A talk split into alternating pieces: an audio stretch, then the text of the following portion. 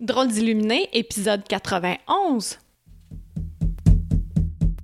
Bienvenue sur le podcast de Drôle d'illuminé, là où la spiritualité n'est pas une religion. Oh non!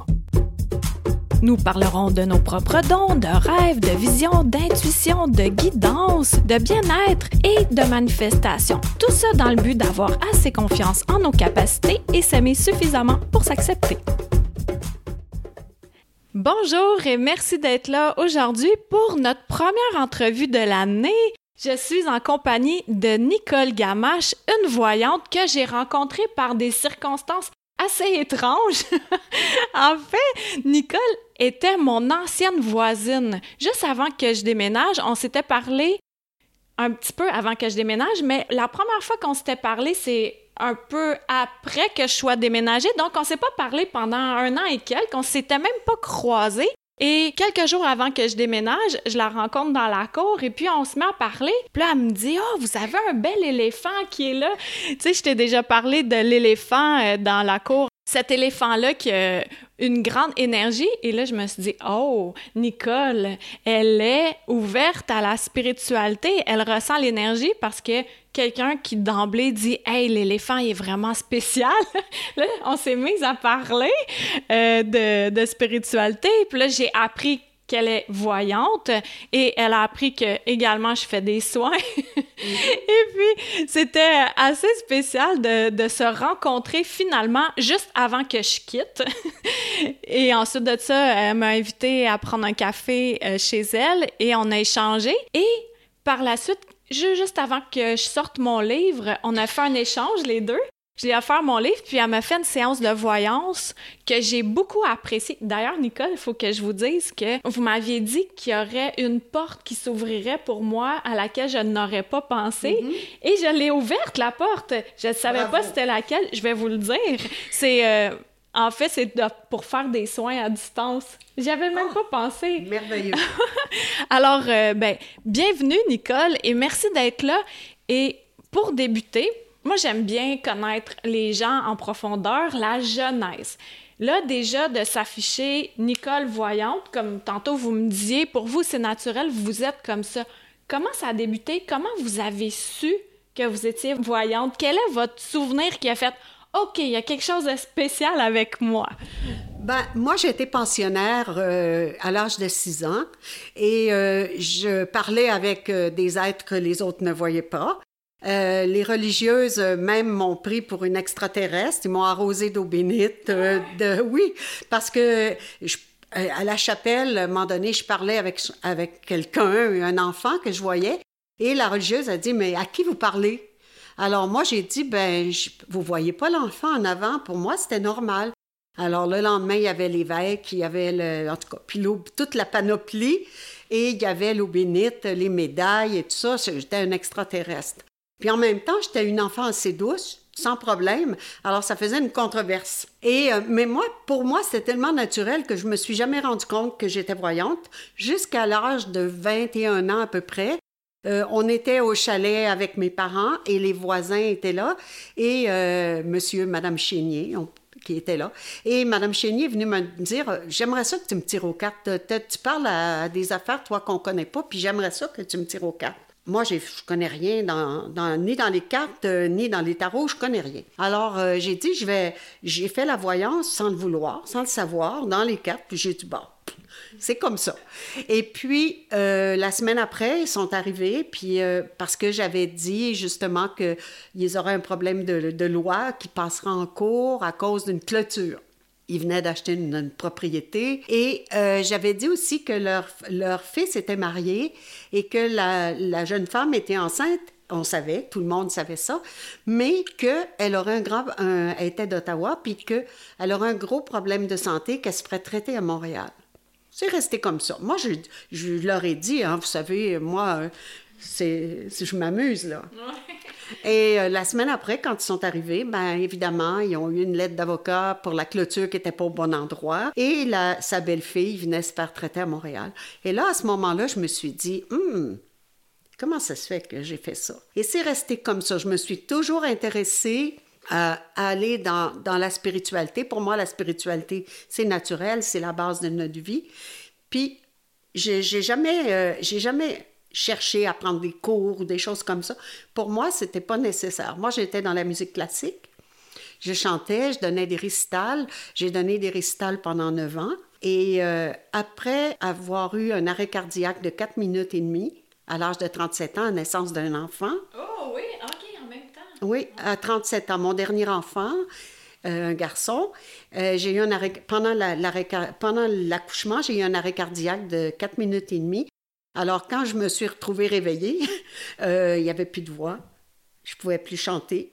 Alors j'ai dit, ma voix va aider tout le monde. Ça a été comme instantané et j'ai mm. commencé. C'est tout naturel pour moi. C'est pas, euh, c'est pas appris, c'est pas. Et puis quand, durant votre arrêt cardiaque, quand même, de 4 minutes et demie, qu'est-ce qui s'est passé? Avez-vous traversé les voiles? Est-ce que vous avez vu euh, des trucs de l'autre côté?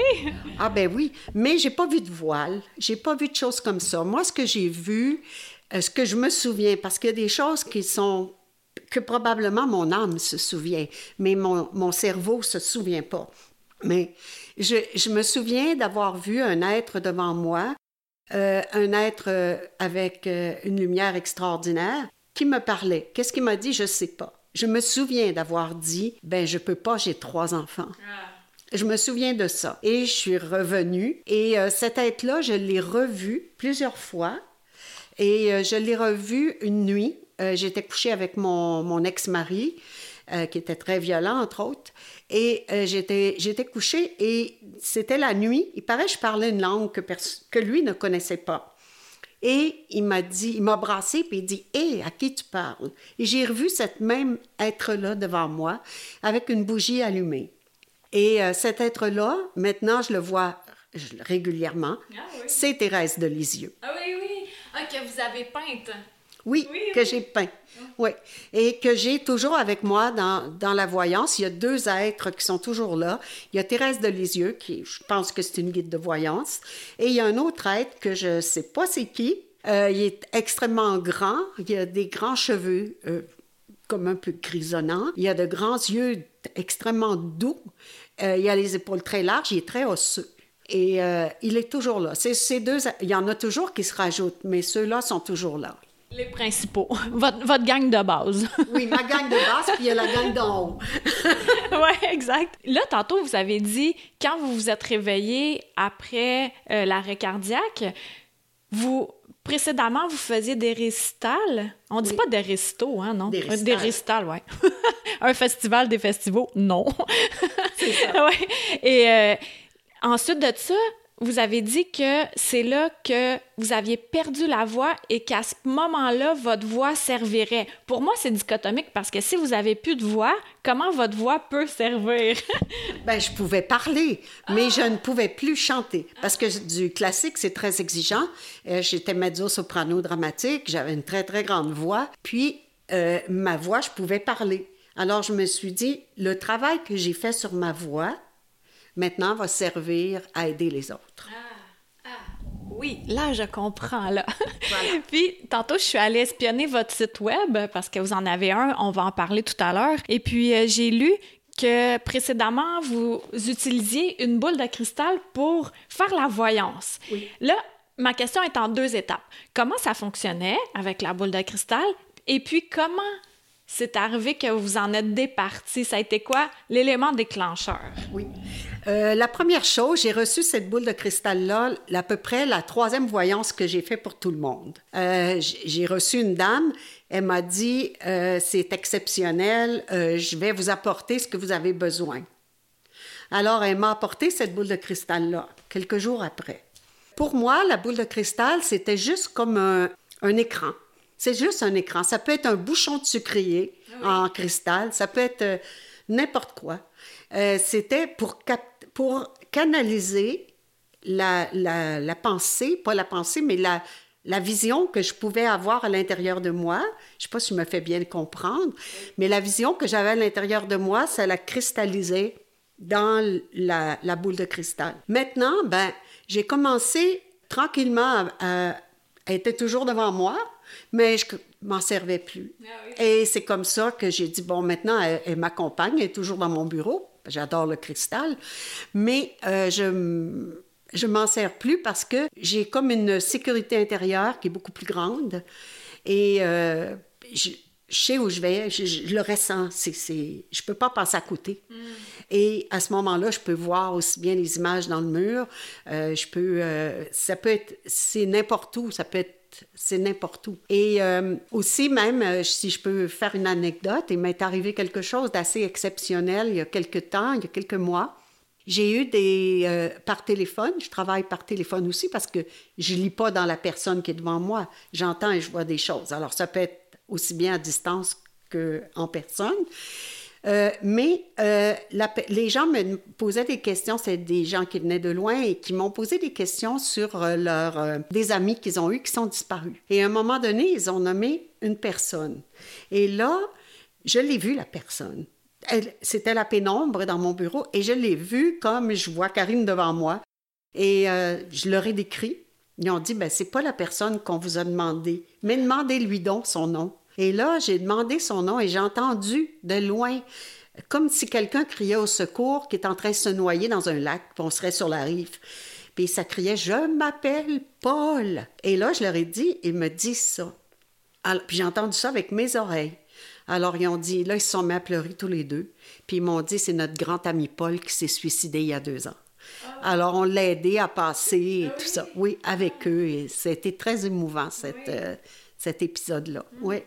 Vous avez pu l'aider aussi, c'est ça? Parce que je lisais que vous avez aidé plusieurs personnes justement à, à ne pas commettre un acte irréversible, soit le suicide. Je sais que c'est un, comme un sujet un petit peu plus euh, sombre, mais ça fait partie de la vie. Donc, voulez-vous euh, nous en parler un peu?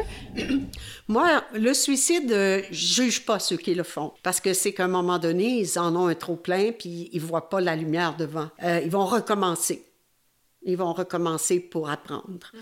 Mais euh, le suicide, j'ai eu beaucoup de gens, oui, qui ont été en grand désespoir. Ils ne voyaient pas devant eux la, la possibilité de, de, survivre à une peine, à survivre à un, deuil.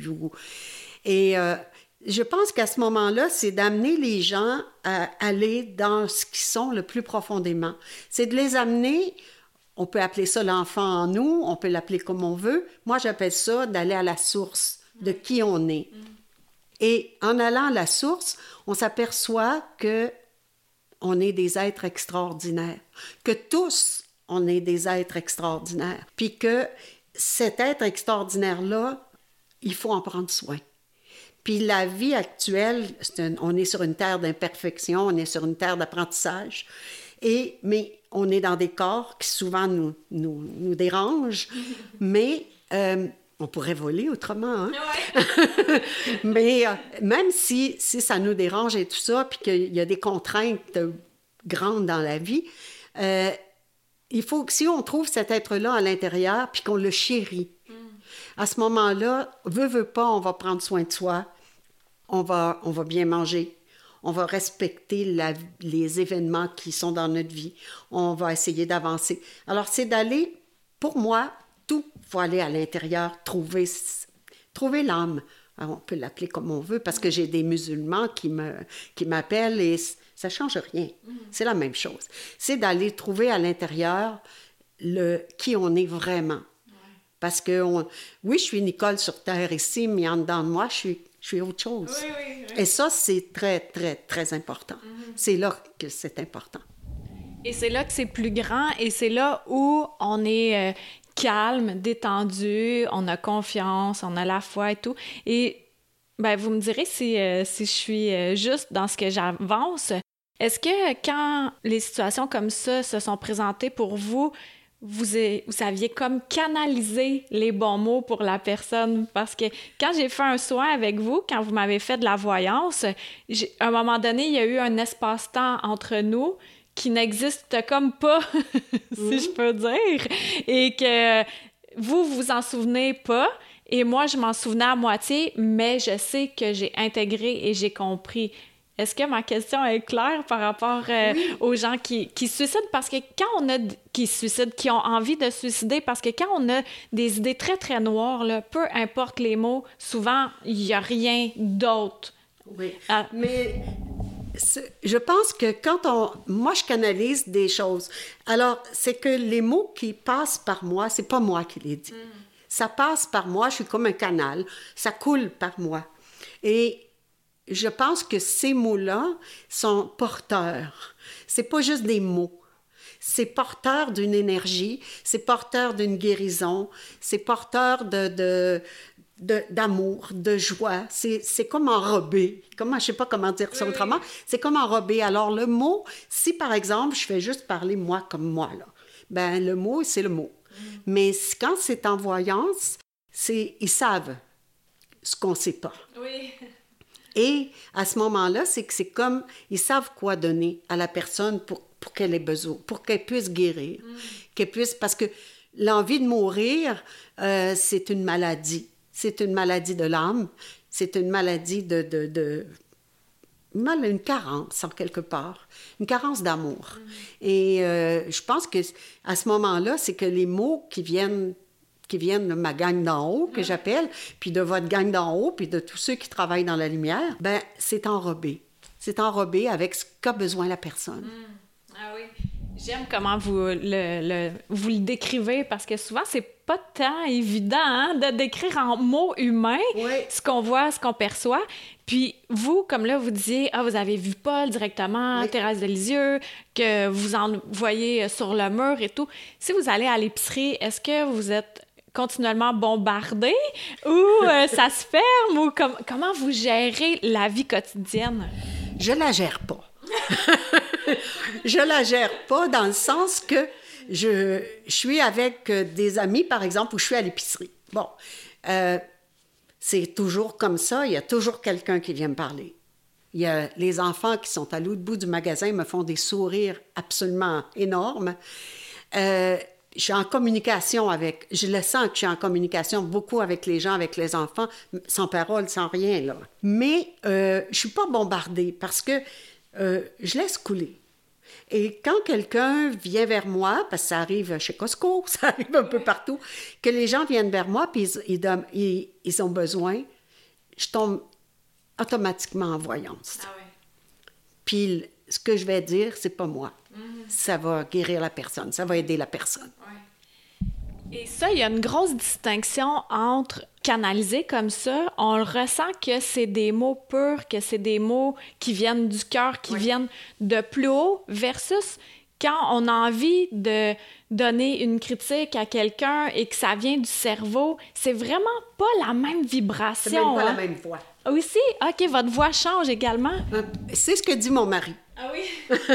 Mon mari me dit que j'ai une voix qui, qui, devient plus douce. Et ce qui est très bizarre, c'est qu'il y a tellement de gens qui m'ont dit, euh, par exemple, ils ont, ils ont vécu des choses difficiles, ils sont venus en voyance, j'ai fait ce que je devais faire pour les aider, et qui me rappellent, puis disent, oh, entendre votre voix, ça fait tellement de bien. Mm. Mais parce que automatiquement, je dois tomber en voyance, puis ça apporte ce qu'ils ont besoin. C'est porteur. Oui. C'est porteur, puis c'est pas moi qui décide. Uh-huh. Moi, je suis au service. Oui, vous êtes au service, puis un jour, vous avez décidé, par exemple, de, de, faire des consultations. Oui. Comment ça a commencé, là? Parce que souvent, on commence en se pratiquant sur les gens, puis tout ça. Mais quand est-ce que vous avez décidé que c'était votre travail, si on peut dire? Parce que c'est un travail aussi. On est des humains, puis on doit se loger, puis se nourrir. Absolument.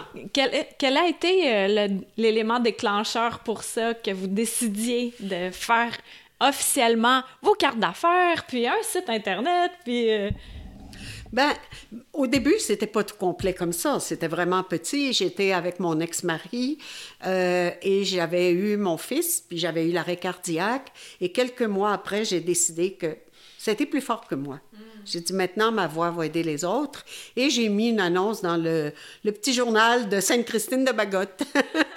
et puis, le premier client que j'ai eu, c'était un vieux monsieur ah, je l'oublierai jamais. Un vieux monsieur qui, sa, dame avait un problème de santé, il voulait savoir ce qui se passait. En tout cas, tout est arrivé comme on avait vu. Et euh, c'est comme ça, de bouche à oreille après. Après, j'ai quitté mon ex-mari parce que c'était très important. Et je me suis retrouvée euh, à Montréal, seule avec les trois enfants. Et euh, là, j'ai travaillé, j'ai travaillé beaucoup, beaucoup. pas pas euh, deux heures par jour, sept à dix heures par Ah jour. oui. Mais j'étais, j'étais malade aussi. euh, L'arrêt cardiaque avait laissé des séquelles. Alors, j'ai j'ai fait ça pendant les, les deux ans que j'étais à Montréal. Et après, j'ai continué un peu. Après, j'étais trop malade. J'ai dû arrêter pendant quelques années. Et après, ben là, j'ai repris. Puis là, j'ai dit, je vais reprendre euh, correctement. Il y a comme une sécurité à l'intérieur de moi qui s'est fait. Euh, parce que je- moi, je viens d'un milieu pas snob, mais c'est un milieu de musique. Euh, Mon père avait une société de concert, euh, un milieu un peu, euh, un peu bourgeois. Et euh, j'ai une sœur qui est professeure à l'université. Donc, moi, je suis la, la bébite... Ouais. la bébite spéciale dans la famille, la bébite télé dans la famille.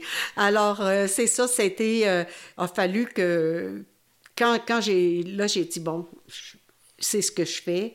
Et là, j'ai fait le, le- J'étais avec ma fille au Colorado et elle m'a dit euh, Là, maman, tu fais ton site Internet. C'est elle qui me l'a monté. euh, Michel a complété.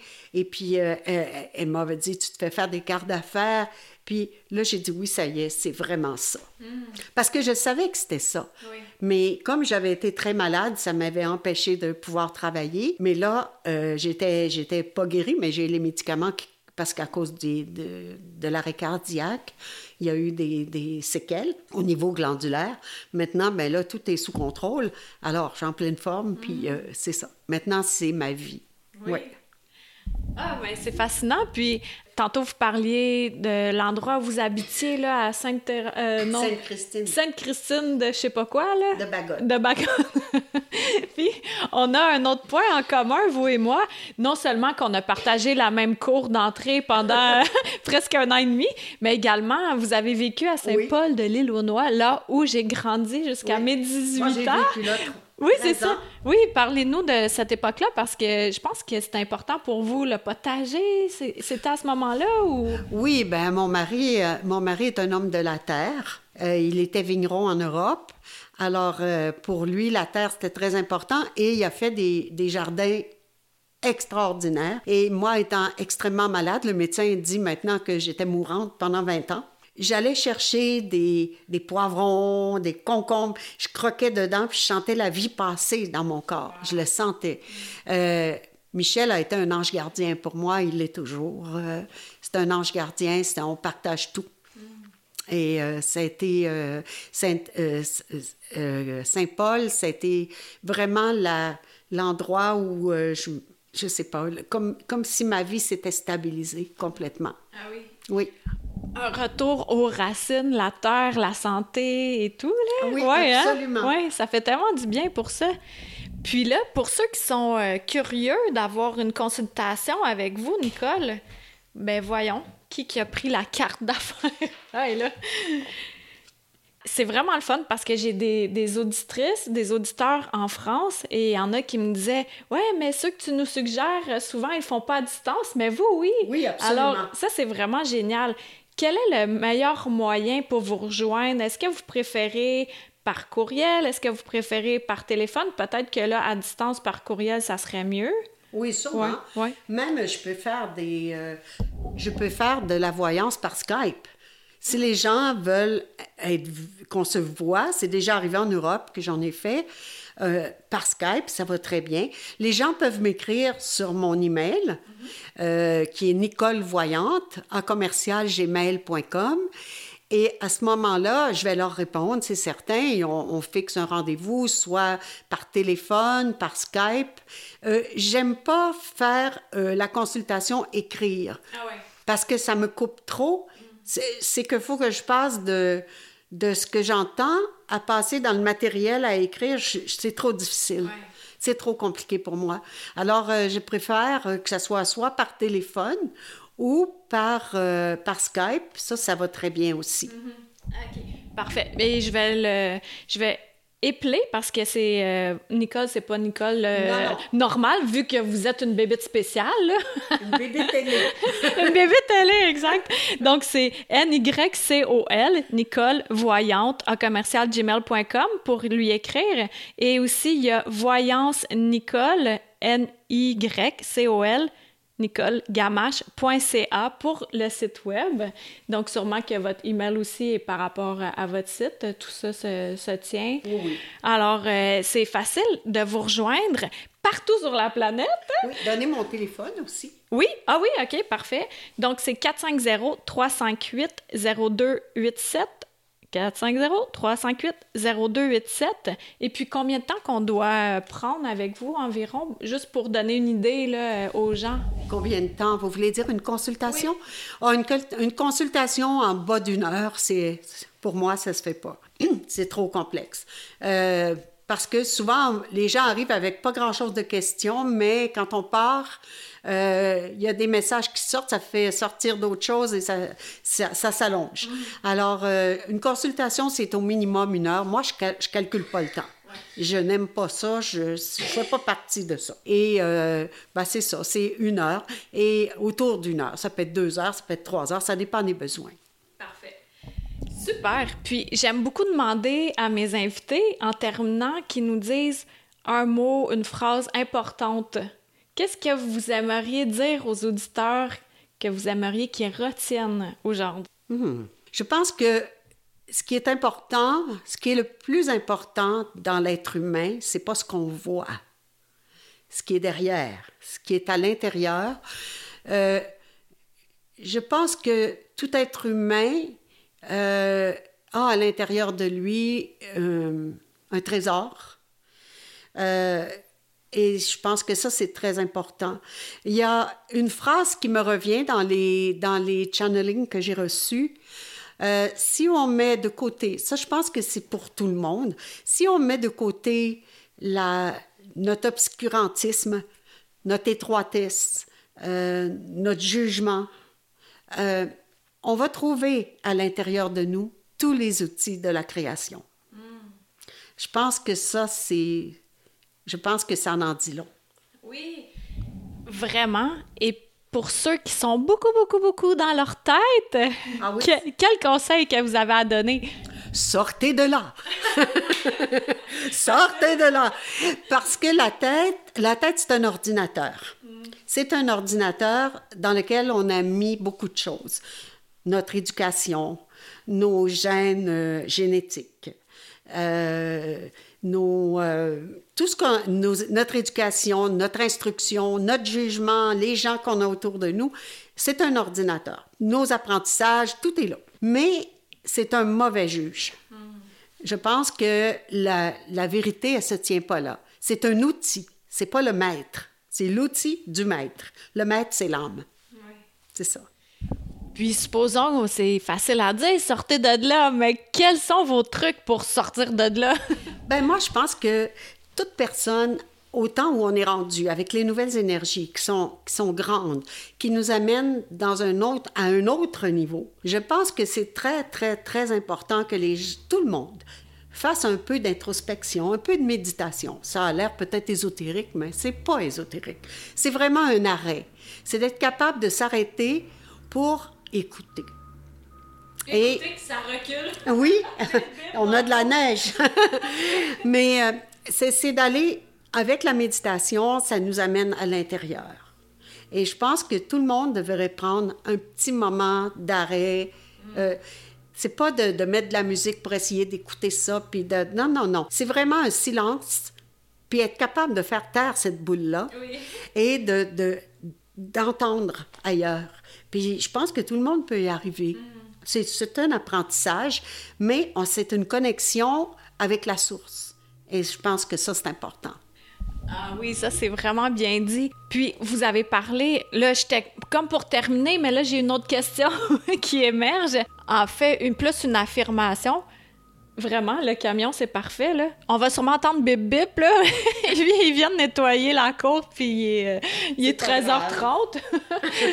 Euh, il y a l'énergie de 2020 qui est spéciale. Hein? Alors, j'aimerais que vous nous en parliez.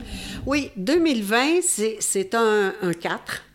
Euh, je pense que c'est une année, euh, on va changer, on change vraiment de statut qu'on pourrait dire. on s'en va dans, dans, des énergies beaucoup plus grandes, des énergies de conscience.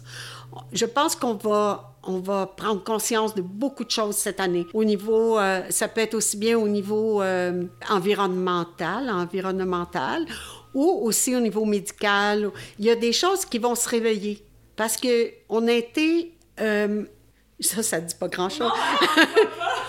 euh, non, c'est qu'on a été influencé par beaucoup, beaucoup de choses, par, par l'argent, beaucoup, par les pouvoirs monétaires, le pouvoir tout court.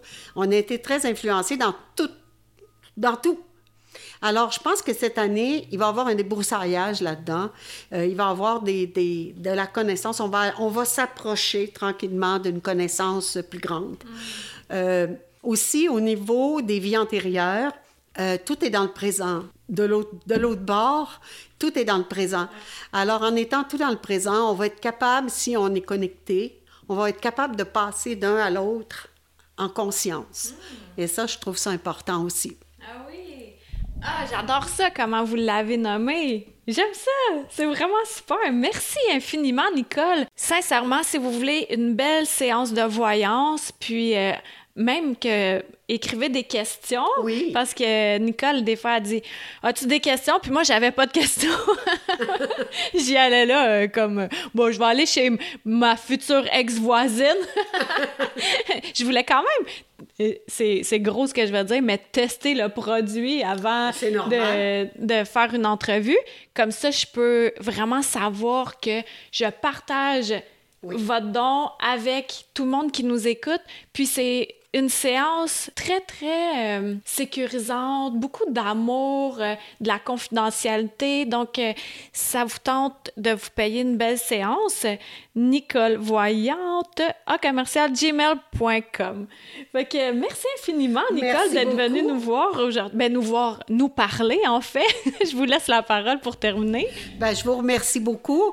Pour moi, c'est un beau véhicule pour, pour faire connaître, pour euh, aller chercher des gens, aller ouvrir des portes pour des gens qui ont besoin. Euh, moi, je demande toujours à ma gang d'en haut d'amener vers moi les gens que je peux aider, les gens avec que je peux partager aussi, mais des gens aussi que je peux aider, les, leur apporter la lumière, leur apporter euh, ce qu'ils ont besoin pour continuer leur, grand, leur grande route. Mm la grande route d'humain qui est quand même assez courte. Hein? Oui. Vraiment courte. Ça va très vite. Alors, euh, profitons-en, puis euh, attirons à nous des belles pensées, parce que c'est nous qui les générons, hein? et ensuite de ça, on matérialise ce qu'on a pensé, ce qu'on a ressenti. Donc, avec des gens lumineux sur notre route comme Nicole, ben, ça nous amène à voir euh, la vie d'une autre façon, encore plus belle. Donc, euh, merci beaucoup d'avoir été là aujourd'hui, puis euh, on se dit à la semaine prochaine. Bye! Une chandelle à la fois. Merci de t'être joint à moi pour cet épisode. Ça t'a plu? Partage-le à ton entourage. Ben, tu crois que ça changera rien? Imagine un manoir gigantesque éclairé par une chandelle. Maintenant, imagine-en 10, 1000, 10 000, 100 000, 1 million. Tu vois, tu sens la différence. Aide-moi à éclairer le manoir en chacun de nous, une chandelle à la fois.